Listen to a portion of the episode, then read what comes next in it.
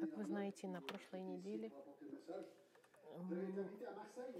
он говорит, я был в Марселе, в церкви моего знакомого Роба Антони. Это было годовое собрание церкви. Это была хорошая группа в очень красивом месте недалеко от Текс провинции, на юге Франции. Нам очень хотелось там остаться. И они попросили меня говорить на тему церкви. Мы говорили о церкви. И октябрь это очень часто месяц для конференции. Меня пригласили в Берлин. И мы там были в течение четырех дней. И мы были на конференции пастырей, где было 200 пастырей. Мы были в Гутенберге, городе, где, где, где Мартин Лютон прибил свои 95 тезисов. И я попросил, попросил, меня попросили дать три послания, как сражаться с разочарованием в службе, как, э, как знать, что ты призван в службу, и как правильно понять, что является истиной, и что нет. Я закончил, потому что я приготовил послание на сегодня. Это была очень сложная неделя. И когда я сказал, это того стоило, а, но я вспомнила, что Джон Кальвин проповедовал каждый день. Каждый день. Например, он, когда он учил книгу Исаи, он дал 353 послания в Исаи. И у меня создалось впечатление, что я не такую большую работу делаю в сравнении с ним. Ну, правда, что он умер в 53 года. Он много работал и изменил мир своими проповедями. Это все я хотел сказать в скобках. Сегодня мы в Неемии. Неемия, глава 3, с 3 по 7 главу. С 3 по 7 главу вы знаете, что мы изучаем с вами все послание Неемии за 6 посланий. Мы изучим с вами сегодня 3, 4, 5, 6 и 7 глав. В 5 глав мы сегодня изучим. Я, он шутит, я закончу вечером сегодня. Мы останемся в тексте. И сегодняшняя тема — это третье послание. И это послание называется «Как восстанавливать». Как восстанавливать. Я вам расскажу историю, чтобы начать.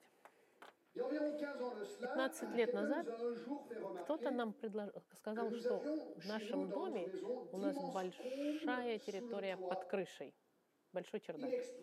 И этот чердак можно было бы использовать. И они нам объяснили, что возможно изменить этот чердак в пространство для жизни. И нас это заинтересовало, потому что мы об этом не думали. У нас был только один этаж, и это было маленькое, в общем-то. И мы сказали, о, если мы сможем также поменять чердак, это даст нам больше пространства. Очень интересно обратить внимание, чтобы из, из фазы идеи до фазы исполнения потребовалось семь разных этапов.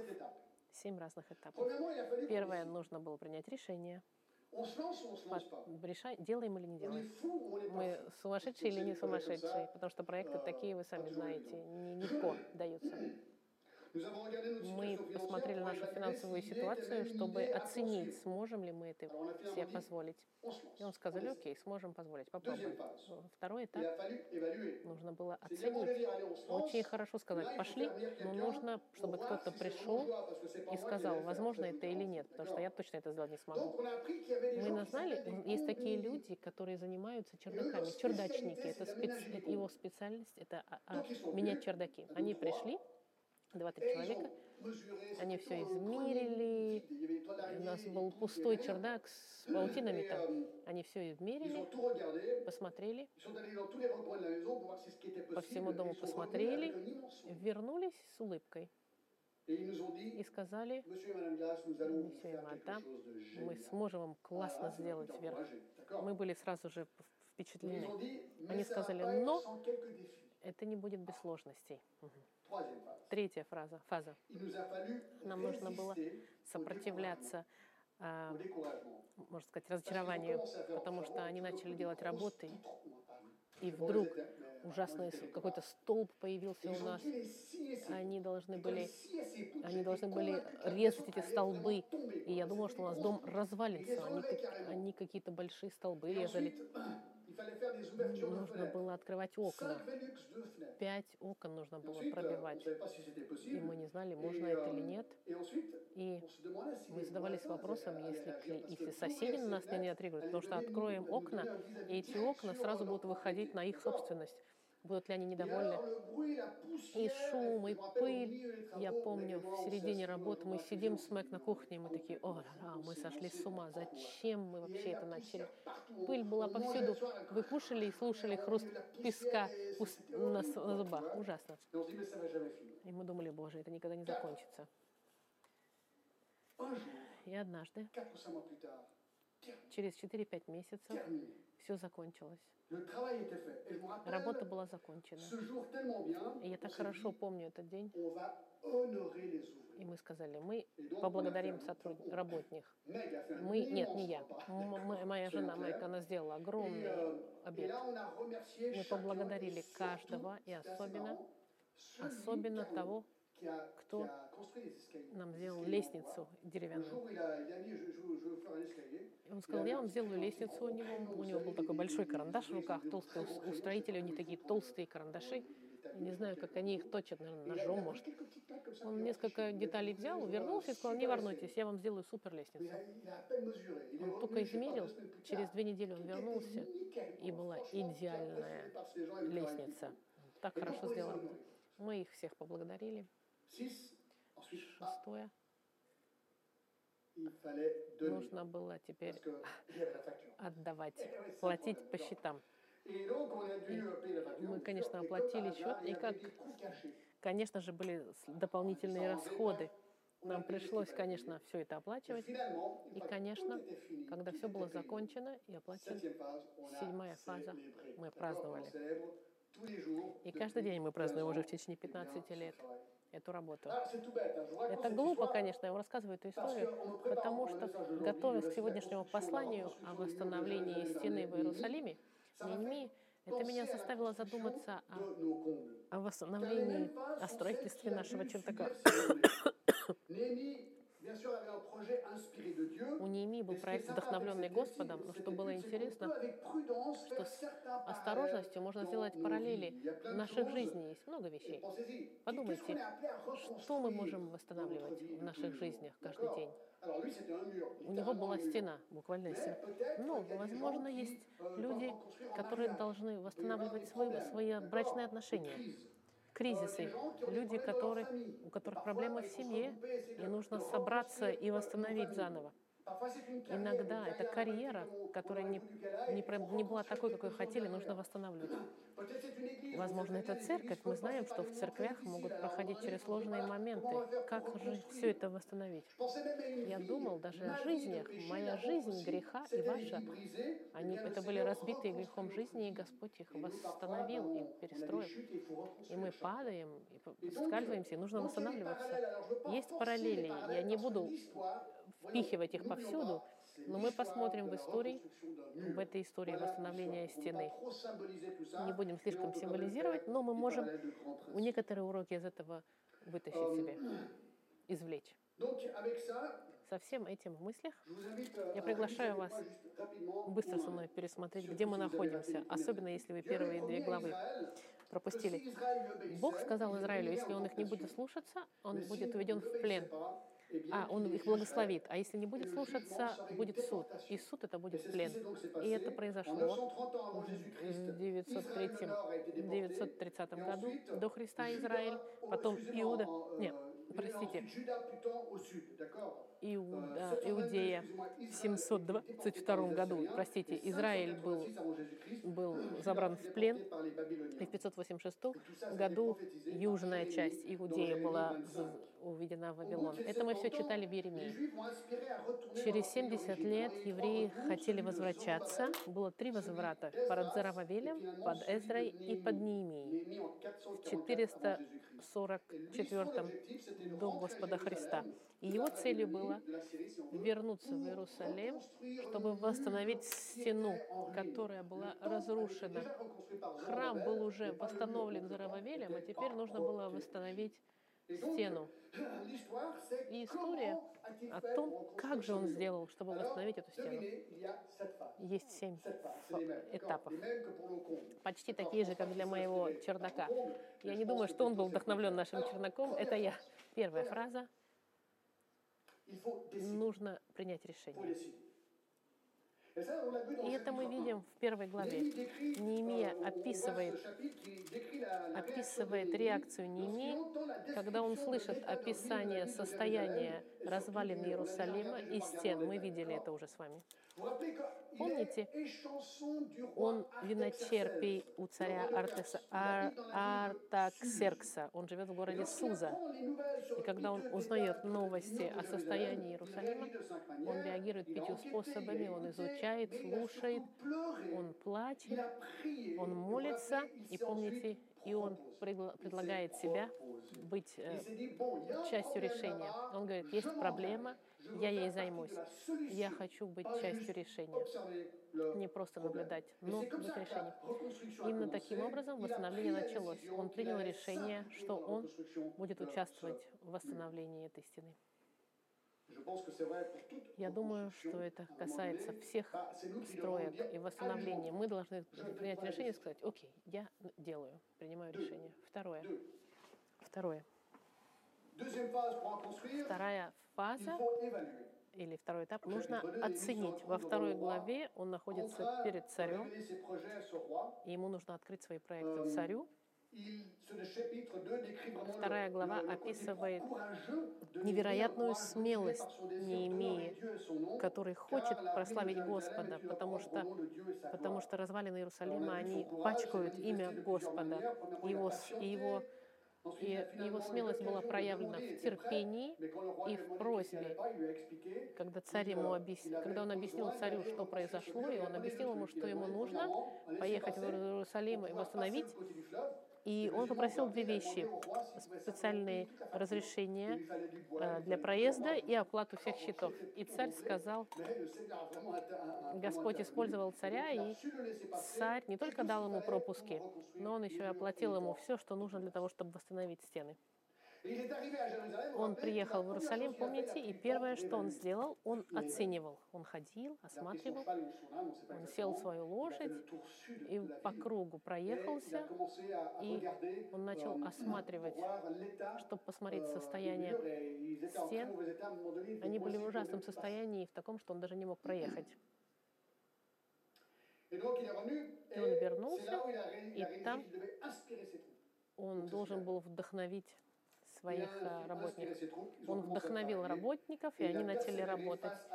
И они сопротивлялись, они работали, несмотря на сопротивление. Первое — принять решение, второе — ценить. Третья часть мы сегодня такой. Нужно уметь распределять обязанности. Конечно, Неемия знал, что это проект от Бога, это понятно нам. И правда, что работа, чтобы восстанавливать стены в Иерусалиме, была огромная, особенно с условиями такими, и требовала особого организации особой. И Неемия показывает себя исключительным стратегом и хорошим управляющим. Посмотрите в третью главу Неемии.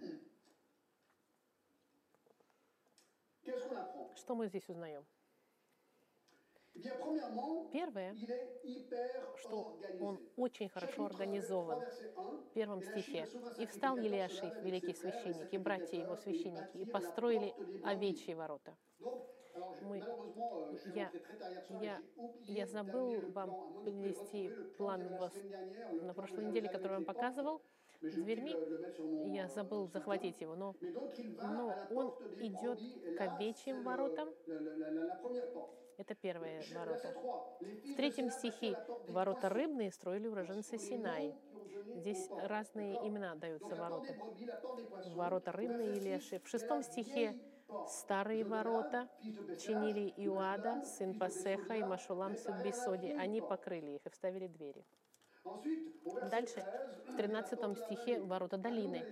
Челил Ханун и жители Зануаха. Они построили их и вставили двери в них. В 14 стихе ворота навозные чинил Малхия, сын Рехава. В 15 стихе ворота источника чинил Шалом. Мгм. В 26 стихе Нефинеи же, которые жили в Афиле, чинили напротив водяных ворот к востоку. В 28 стихе далее ворот конских чинили священники, каждый против дома своему. В 29 стихе за ними чинил Садок, сын Имера, против своего дома, за ним чинил Шимая, сын Шехани, и в 31 стихе за ним чинил Малхия, сын Гацофия. Voit euh, Он показывает э, картинку, euh, все эти двери, которые вокруг Иерусалима. Это было очень логично. Он решил, мы будем делать ворота, и он поставил людей, каждый на свой участок. Он также каждой группе дал особое место. Есть маленькие интересные вещи. Посмотрите, например, 2, во втором стихе, «И подле него строили иерихонцы, а подле них строил Ибрид». Закур, сын des gens Имрия». pour la Были люди вокруг ворот, но он ставит людей рядом друг с другом. И мы видим, например, в четвертом стихе подле них 5. чинил стену, в пятой стихе подле них чинили финокийцы, в седьмом стихе подле них чинил метание, 8. В восьмом стихе подле них чинил Verset узил, 9. À côté в девятом стихе 10. À côté подле них, в 12. десятом стихе, и он перечисляет. Все люди были рядом с кем-то, все последовательно по своим участкам стояли. И это не все. Verset 16. В 16 стихе За ним чинил Неемия, des сын disciples Азбука, de начальник полукруга Бевцурского, до гробниц Давидовых и до выкупанного. Труда. После него, Verset 17. в 10, в 17 стихе, за ним чинили левиты, в 18 за ним чинили, в 20 21 за ним, за ним, за ним, за ним, везде в стихах за ним, в 30 стихе тоже за ним. Итого 28 раз мы видим кого-то, кто становится рядом с кем-то и работает. Мы- Он очень особенным образом, хорошим, раздал, э, э, распределил обязанности. Кто что делает. Интересная другая, Что он отправил их работать рядом с собой. В 21 стихе, например, смотрите, за ним чинил Меримов, сын Урии, сын Гацора, на втором участке от дверей дома Илиашима до конца дома Илишава. В 23 стихе за ним чинил Бенуй, сын Хидад, а, за ним чинил Вениамин и Хишу, 23 стих, против своего дома. И мы продолжаем. За ним он перечисляет, они все работали каждый у своего дома, в 28 и 30 стихе. Почему? Это стратегически правильно просить кого-то починить дверь, которая рядом с ним. Ну, правильное решение, потому что чем ближе это к тебе, тем лучше ты будешь делать работу хорошо. Если вид из твоего дома это эта стена или эта дверь, ты сделаешь красивую дверь или красивую стену. Это очень стратегически мудро было сделано, что каждый напротив своего дома чинил. Ты не будешь делать, тебе не нужно ходить вокруг города, чтобы чинить что-то, к тому же это время убивает. И в случае атаки они были рядом с их семьей, чтобы защищать их. Они были рядом с домом. И, ко всему прочему, учитывая то, что они были близко с домом, вся семья могла помогать каким-то образом. Это очень хорошо организовано. Другая вещь. Он также давал работу тем, кто не работали в Иерусалиме. Мы видели, что некоторые были с Иерихона, из Миспы в седьмом, Мицфы в седьмом стихе, жители Гаваона и Мицфы. Это люди, которые не живут в Иерусалиме, Но они приходят работать. Это, можно так сказать, люди, которые приходят с утра поработать и вечером возвращаются домой. Временные работники, можно сказать, люди, которые живут на границе, приграничные работники, скажем так, он делает параллель со, со людьми, которые живут французы на границе. Он также, он, он, смотрите, в одном стихе, он давал им также, как в первом стихе, он давал По особым, Ah по названиям, например, великий священник чинил овечьи ворота в первом стихе. Почему он Ah, первый на страничке? Потому что священники, они не только приносили жертвы, они работали тоже. И мало того. Это не Laquelle какая попала дверь, это овечьи ворота. Очень хорошо оценил Неемия, он очень умный. Почему? Потому что овечьи ворона, почему они называются овечьи? Потому что эти ворота, через которые животных приводили в храм для motivation Это очень хорошая мотивация для священников, которые занимаются этими овцами. И что интересно, является ли это случайность или нет, у Бога не бывает que 400 ans случайностей, plus tard, что через Jésus 420 rentrait лет Иисус вошел в Иерусалим именно через эту дверь, чтобы отдать свою жизнь в жертву. За людей. Он закончил жертвы животных, потому что Сын Божий должен был пройти через овечьи ворота и принести в жертву себя, как главную овцу. Конечно. Конечно, если священник работает, то все могут работать. Все может. Quoi. И я не Ну, думаю, что они были специалистами по стройке, это были обыкновенные ребята. и они работали так же, как и все. Ah Видите? Но он шутит о том, что они наверняка не знали разницу между, может, одним материалом и другим. dans verset 8 et 22, il y avait des восьмом. Были также, были, например, 8. Des parfumeurs, э, э, были серебряники. Во французском переводе это почему-то те, которые занимаются парфюмерией, но у нас тут серебряник называется. Они тоже работали, это серебряник мы видим в восьмом стихе. И versets 9 à 12, политические 14 à 19. у, Il y avait des лидеры в verset 9 17, стихе, verset 31 à 32. с- э, Même des торговцы в 12. 30, в 13 главе. Как- какой принцип в этой, в этой главе? Что восстановление стены требовало усилий от всех. Священники, аристократы, торговцы, простые люди, все участвовали. Никто из них не был особым специалистом в стройке стен, но они были согласны учиться и делать. И это было самое главное. Во-вторых, некоторые имели 11, больше работали лучше, чем другие.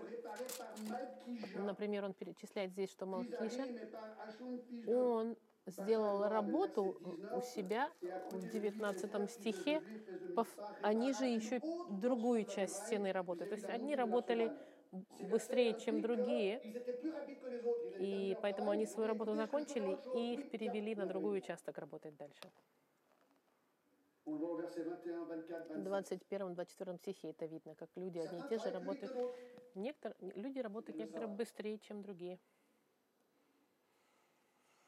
Verset 14, В certains étaient 14 d'accord стихе некоторые даже работали тяжелую 14, работу. В 14 стихе мы видим, а ворота навозные чинил Малхия, сын Рехава, начальник Бифкаремского округа. Он построил их и вставил двери. Навозные ворота, почему вы думаете, называются они навозными? Потому что это ворота, куда это были ворота, куда выбрасывался весь мусор с города. Свалка по-русски можно сказать. Помойка из- городская. Городская помолка, помойка Иерусалима. Они туда бросали все, отходы, туалет, все, все воняло. Ah, Но кто-то должен был эту работу сделать. И а некоторые были готовы брать менее благородную работу, чем другие. Certains avaient plus de zèle que d'autres. Verset 20, Некоторые были более ревностные, чем другие. Тут где пишется, что некоторые с- ревностно работали. А были также и другие, которые не хотели работать. В пятом стихе, например, э, в пятом стихе Подле них чинили Seigneur. впрочем, знатнейшие них не наклонили шеи своей поработать для Господа своего. Всегда будут кто-то говорить, не-не-не, извините, я такую работу делать не буду. И здесь это были знатные люди. Нет, нет, извините, эта работа, нет, я не буду это делать. Для меня это слишком унизительно. Я не буду это делать. Интересно наблюдать за всем. Я не знаю, почему они отказались, но не стали работать. Et verset, chapitre 4, verset 6. В шестой стихе четвертой Intéressant. главы Однако же мы строили стену, и сложена была вся стена до половины ее, и у народа доставало усердие работать. Вот ключ. Этот ключ восстановления. Есть ли у меня сердце к этой работе? Готов ли я предложить и сделать то, чтобы сделать, чтобы помочь в восстановлении того, что нужно восстанавливать?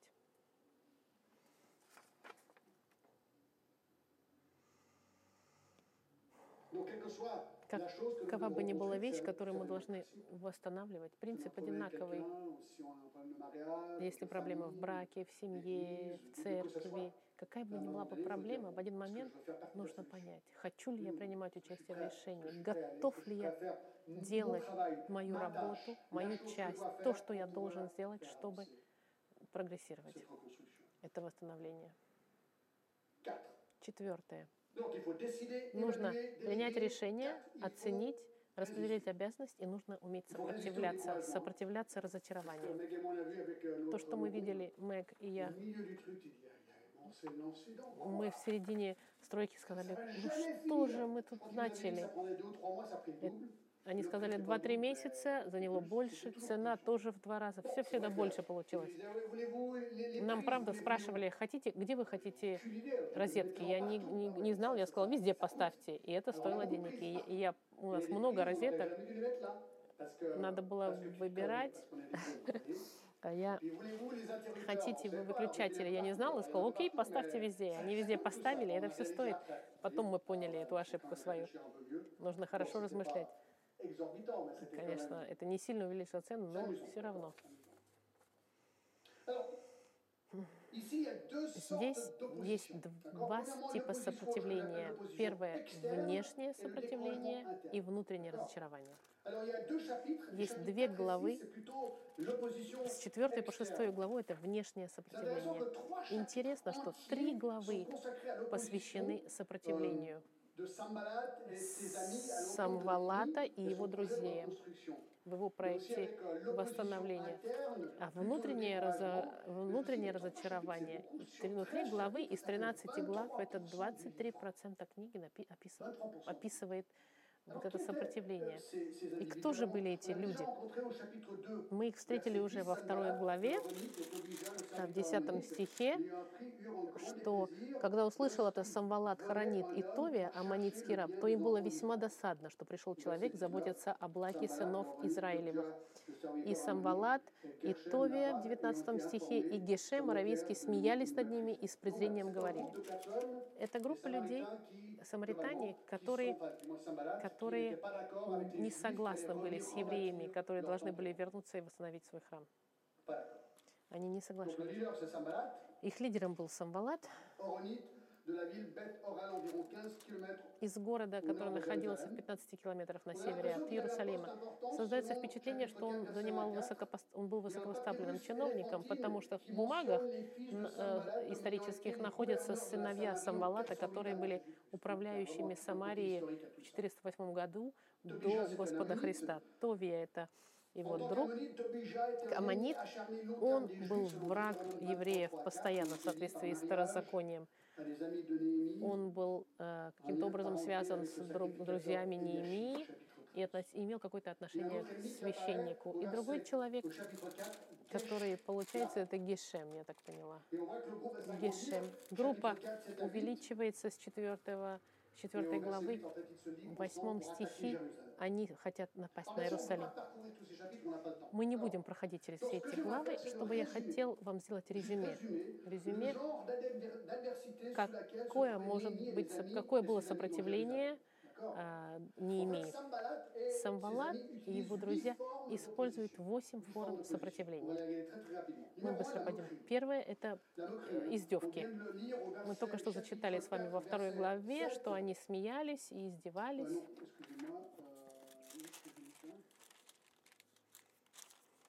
euh, смеялись и презирали их. А, это, значит, вторая глава, 19 стих. «Услыш- услышав это, Самбалат, Харанит и Товия и Гешем, Merci. аравитянин, смеялись над ними и с презрением говорили, что это за дело, которое вы делаете? Уж не думаете ли возмутиться против царя? Это тактика, очень, Э, Потому что Голиаф подсмеивался над Давидом, когда тот вышел против него. Давид говорил, да что за молодежь тут пришла. Солдаты издевались над Luc 22, Иисусом 63, в 65, Евангелии от Луки, когда его прививали ко кресту. Они смеются над чем? Alors, au chapitre 4, en fait, c'est là où on le В четвертой главе мы это видим. 1 de leur force. В первом стихе они смеялись над их силой. Когда услышал Самбалат, что мы строим стену, он рассердился и много досадовал и издевался над иудеями, над иудеями и говорил при братьях своих и при самарийских военных людях, говоря, что делают эти жалкие иудеи? Смотрите, вы не готовы к этой работе, вы никогда не закончите ее. Он смеется над их силой. Неужели им это дозволят? Неужели будут они приносить жертвы? Неужели они когда-либо кончат? Неужели они оживят камни из, из груд праха и притом пожженные?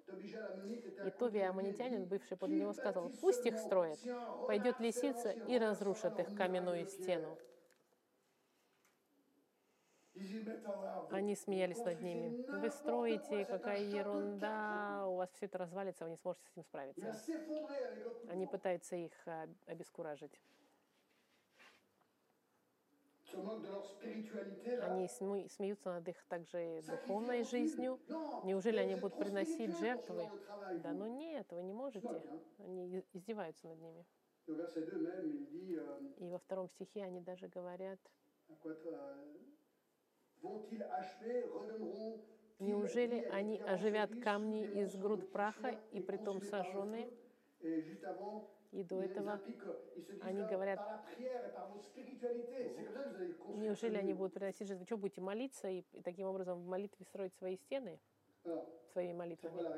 Какова реакция? Verset 4. В четвертом стихе «Услышь, Боже наш, в каком мы презрении». Он молится. Первая реакция Неемии – он молится.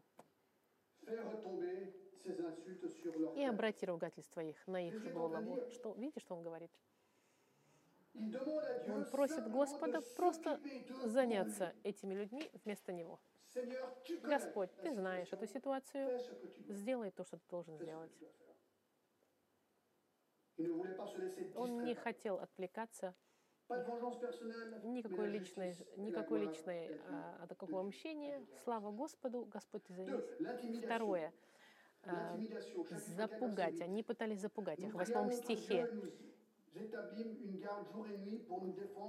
Так. leurs attaques.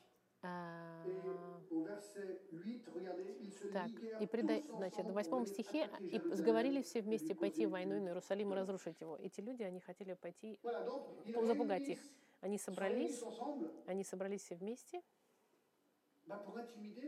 чтобы, но они и пытались запугать их людей, чтобы те не строили стену. Не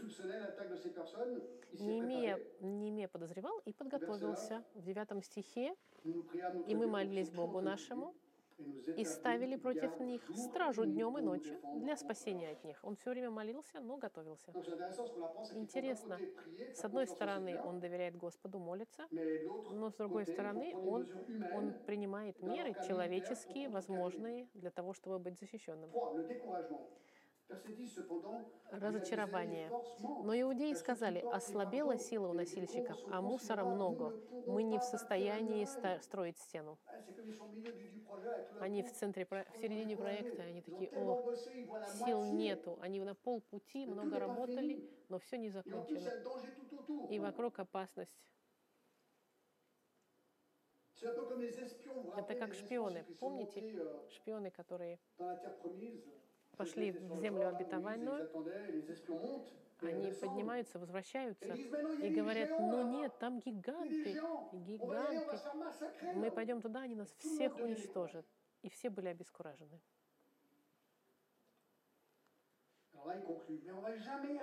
И они испугались, иудеи. Сказали, мы не в состоянии. Я помню, в один момент я и Мэг, и когда они отрезали эти столбы, в течение, через один или через два месяца дом сам себя переставил. Мы как-то спим, и вдруг мы слышим, как трещит дом. И мы сказали, о, они, наверное, нам дом уничтожили. Но нет, она больше не, крус- Mais- не, не как бы не трещит. Но в какой-то момент ты думаешь, вау, наверное, это никогда не закончится это. Четвертое, страх. Ему угрожали, они пытались с ними chapitre 4, verset 11. В одиннадцатом Et nos стихе ennemis они, приятели наши, «Ils ne говорили, не узнают и не увидят, как вдруг мы войдем в середину их и перебьем их и остановим дело. ouvrages». En fait, une menace qui vont Они угрожают, что они придут и их убьют.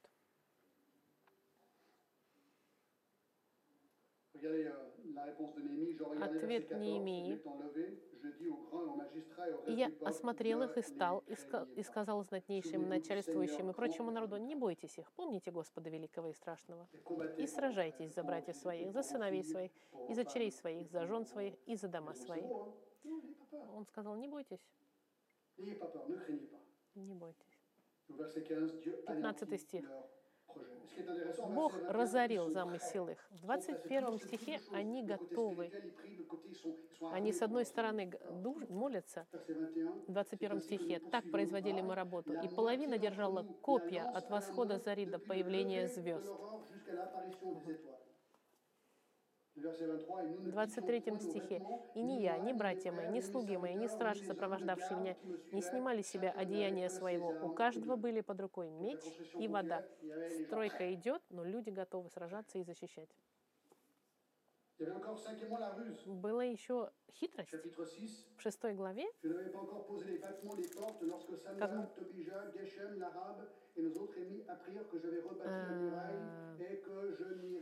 vraiment furieux. они Так, когда дошло до слуха Самвалата и Гешема, Арамитянина и прочих неприятелей, что я отстроил стену, и не оставалось в ней повреждения, впрочем, до того времени я еще не оставил дверей ворота, тогда прислал Самвалат и Гешем ко мне сказать, приди и сойдемся в одном из сел на равнине Она. Они замышляли сделать мне зло. Они понимали, что что-то у них есть, и они решили обхитрить его. И он понял это, не имея, он видел это. Он видел, что они за- за- задумали зло. Они замышляли сделать мне зло. Он не воспользовался их 6. Calomnie. уловкой. Шестое — клевета Chapitre 6, verset 5. в пятом стихе шестой главы. Тогда прислал ко мне. Санвалат в пятый раз своего слугу, у которого в руке было открытое письмо, и в этом письме он пытается обвинить его, что ты восстать хочешь против царя. C'est ce qu'il dit au verset 6. Слух носится у народов.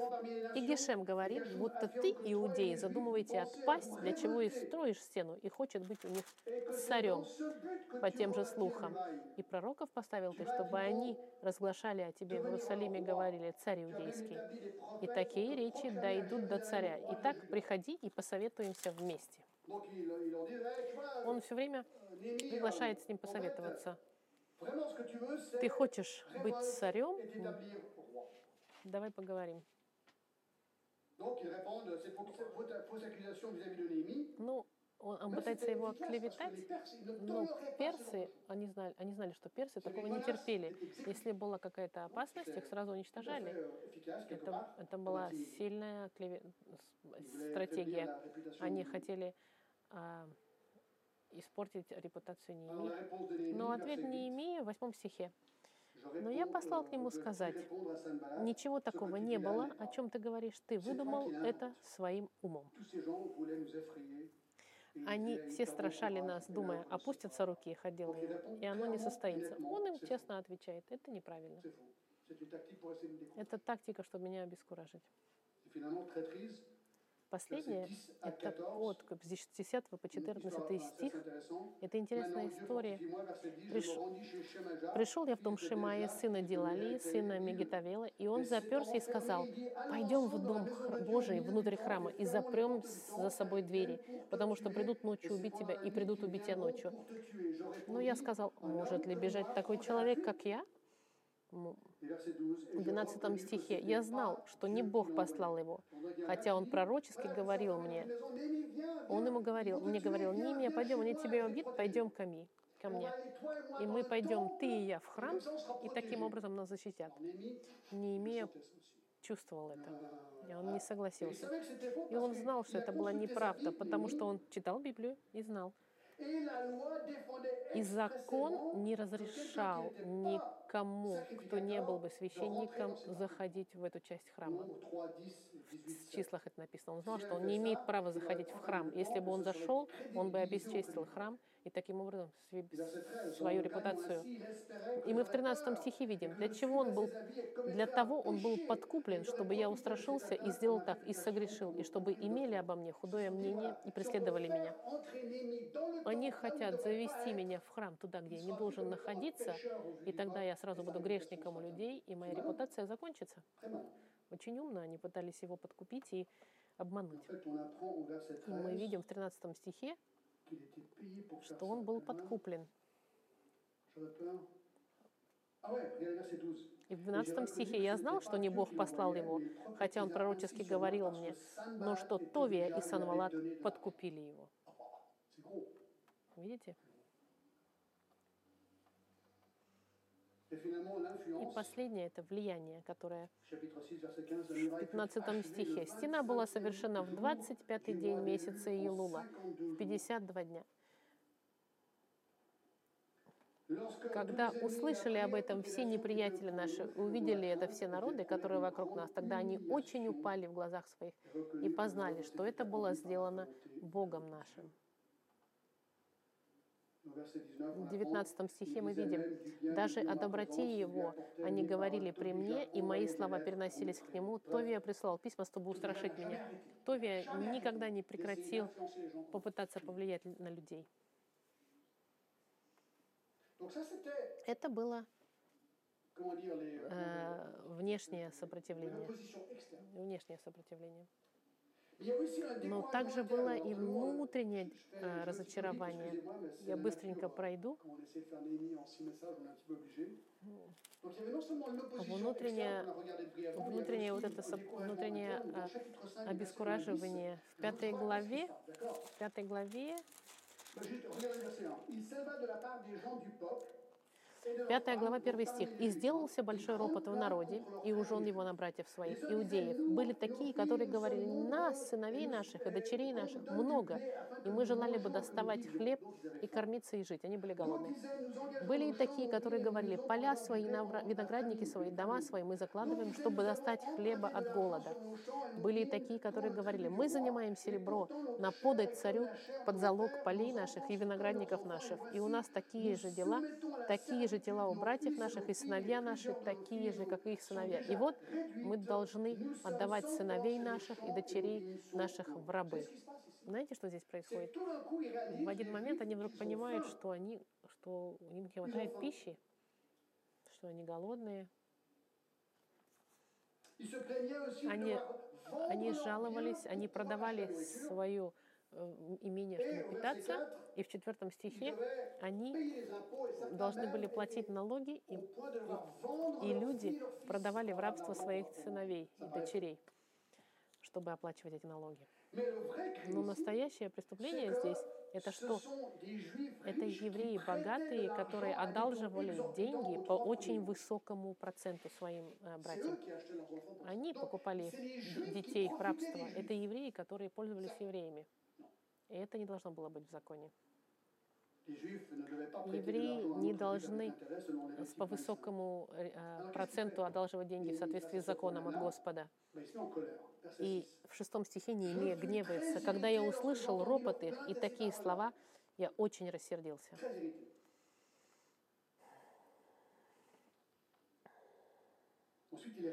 Он их потом 7, «Je ругает. Сердце мое возмутилось, и я строго выговорила знатнейшим и начальствующим и Et je сказал leur им, вы берете лихву с братьев своих, лихву имеется в виду с большой, под большой процентом отдаете деньги что запрещено законом Господом. Alors, la bonne nouvelle au verset 12, c'est И в qu'ils sont 12 стихе хорошая новость, они все раскаялись и сказали, возвратим и не будем с них требовать, сделаем так, как ты говоришь. И это хорошо, они раскаиваются. И позвал я священников и велел им дать клятву, что они так сделают. И дальше chapitre 6, 14 à 19, 14 по 19 стих Неемия показывает пример невероятный. Покажу вам одну деталь маленькую. Verset 17, В 17 стихе я, он сказал, я помогу, многие люди голодают. И смотрите, что он сделал. В 17 стихе иудеев и начальствующих по 150 человек бывало за столом у меня, кроме приходившись к нам из окрестных городов. Он сказал, я буду помогать. И знаете, что он делает? Он 150 personnes 150 à человек кормит каждый день. Он был богатым человеком, но он оплачивал питание этим людям. И в этом тексте Он из roi Мы видим по тексту, что он платил это из своих денег. Не царь платил, а он. И каким образом мы можем использовать все это в своей жизни? Вот я думаю, не бывает восстановления без сопротивления. Я вам дам пример. Когда я поверил, я а, поверил в Господа, я курил две упаковки в день. Библия не говорит, что нельзя курить, но Библия говорит, что наши тела — это храм Дух- Духа Святого, и поэтому логически не- нужно заботиться о теле, которое Господь нам дал. Конкретный стих о курении не говорит, но я понял, когда я поверил, что я хочу остановиться курить. Я, ну, я так любил курить. Я любил Мальборо, и еще Ротман мне нравились сигареты, потому что они были крутыми, и на них была, там был нарисован пилот, и это казалось круто. Я хотел прекратить курить. И однажды один парень, молодой парень, euh, это в Индии произошло. Он мне говорит, Джон, хочешь прекратить курить? compliquée. Вопрос сложный для меня был. С одной стороны, я хотел, но с другой стороны, не очень, потому что мое тело хотело курить. Он сказал, готов ли ты остановить прямо сейчас курение? Этот вопрос меня застал врасплох, но я сказал, окей. Он говорит, давай мне свои сигареты. Avec grande С большим как бы нежеланием я отдал свой дорогой пакет Мальбора. Он, может быть, и- он, он очень дорого по тем временам был. Он говорит, Джон, ты уверен, что ты хочешь прекратить курить сейчас? Бросить курить? Мне пришлось сказать «да». Он взял этот пакет передо мной и вот так разодрал его на две части на моих глазах. И бросил и сказал, Джон, с этого момента ты больше никогда не тронешь сигарету в твоей жизни. И я больше никогда не тронул сигарету в моей жизни. С этого момента. И я сам сказал себе, tellement ну мне так, я вам рассказываю это почему. Потому что внутри меня все пыталось сопротивляться этому решению. Я хотел, мое тело хотело никотин, я хотел dit, никотин. Я сказал, ну что же я буду делать? Внутри меня сражение. Каждый раз кто-то курит, мне так хотелось покурить. Особенно с кофе. Кофе и сигарета так хотелось мне. И я сказал, так, Джон, 40 cigarettes par ты dit, 40 сигарет в день. Я заменю каждую сигарету, которую я хочу выкурить, chapitre одной Bible. из Библии. Я чит- 40 читал chapitres 40 par глав в день. И это был ужасный, э, ужасная борьба. Каждый раз, как я хотел покурить, я брал и читал Библию. Но Господь позволил мне победить. Нужно уметь сопротивляться и не сдаваться, когда восстанавливаю. По милости Господа и Его Духом Святым. Эта часть во мне, моей греховной природы была побеждена. И в honorer. пятое, нужно почитать. chapitre 7. В седьмой главе, посмотрите, они победили над врагами, d'accord Мгм. Et là, vous arrivez au chapitre 7. И мы в седьмой главе. И вы читаете, когда стена была построена, и я вставил двери, и поставлены были на свое служение привратники, и певцы, и левиты. Тогда приказал я брату моему Ханане и начальнику Иерусалимской крепости supérieur, ибо он более многих других был человеком верным и богобоязненным. И я сказал им, и 7, начиная с седьмой стихи, седьмого стиха мы видим э, мы видим лист Verset 8, людей. verset 9, regardez, des listes de noms, С verset седьмого 23, стиха 38, Мы 39, видим 17, 39 стих. Мы, короче говоря, видим 44 имена, перечислены людей 45 les portiers, 46 до- до конца почти главы. 57 les serviteurs de Salomon. И он перечисляет здесь э, и рабы, и привратники, и певцы, и левиты. Почему все эти имена записаны здесь?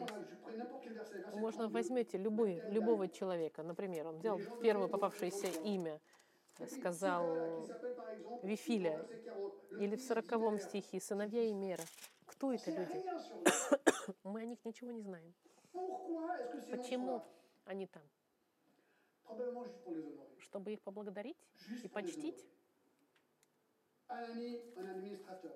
Был какой-то в первом стихе il y avait 138 portiers, selon le verset 45. мы видим, что были люди из народа, были священники. Знаете, что китайская стена никогда не была а, разрушена, и никогда не смогли ее сломать, но четыре раза вра- враги, враги смогли пробраться. Знаете почему? Потому что их подкупили хранителей, э, привратников, и поэтому привратники, они очень важны. 138. Il y avait les chantres aussi. Были также 1 et 2. и певцы, euh, 148 chantres. 100, Vous avez des chantres, il y avait aussi des 148 chanteuses, певцов, левитов, chants, oui. Et puis ensuite 245 pour les chanteurs et les chanteuses. были всякие, были разные люди, священники были, были люди обыкновенные, слуги Соломоновы, огромное количество людей, и того verset 66 et 67, в 66-м, 67-м 697 personnes. C'est à peu Ч- près deux fois 400, le chiffre de так-то, итого он написал э, да, 49 тысяч с копейками, ну, короче говоря, людей. Почему? Чтобы почтить их и поблагодарить. Я заканчиваю вот такой историей. Интересной. К сожалению, мы не почитаем достаточно людей, которые делают работу, которую делают. Стивен mari рассказывает историю одного мужа, который возвращается домой а, после дня работы и, приходя к себе, он видит сцену хаотическую, невероятную, невероятный хаос в доме. Трое детей спят в своих пижамах, в грязи, продукты везде раскиданы, еда валяется, дверь машины его жены открыта, дверь дома тоже рас- раскрыта на распашку. Он зашел домой, он видит ужасную сцену. Лампа перевернута, ковер мокрый, телевизор включен на, на самую высокую громкость, игрушки детей валялись по всему дому и их вещи. На кухне посуда грязная валялась повсюду. Продукты завтрака были пере- разбросаны по дому, и пища собаки была валялась на полу, и разбитый стакан даже sable. и даже куча песка была на кухне. Он заволновался и побежал наверх, пытаясь, из- избегая все эти игрушки, которые валялись по всему дому, чтобы не споткнуться. И он, он искал свою жену, переживая, что что-то произошло, может, она заболела, какая-то проблема серьезная произошла.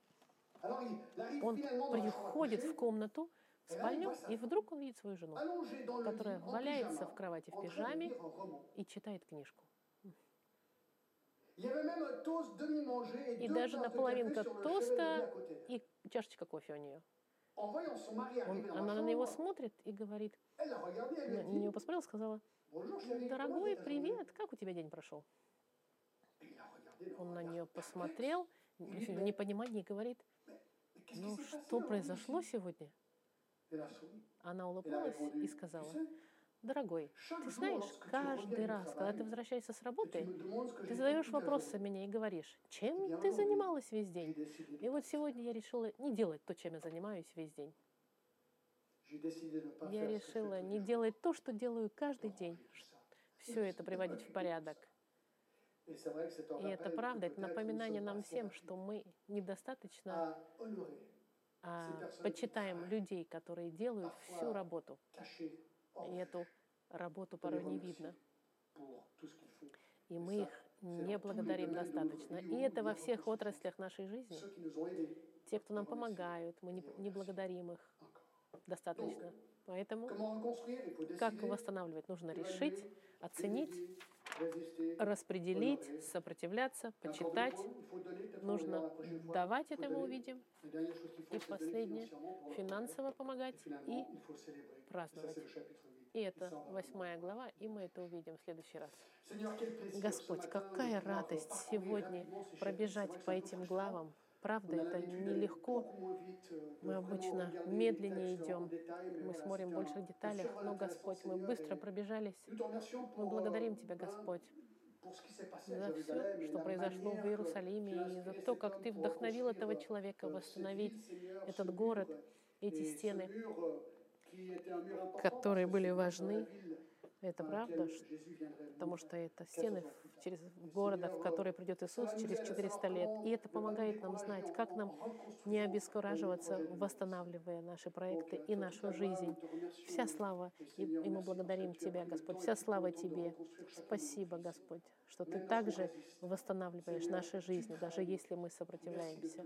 Спасибо, Господь, от всего сердца. Благодарим Тебя именем Христа. Аминь.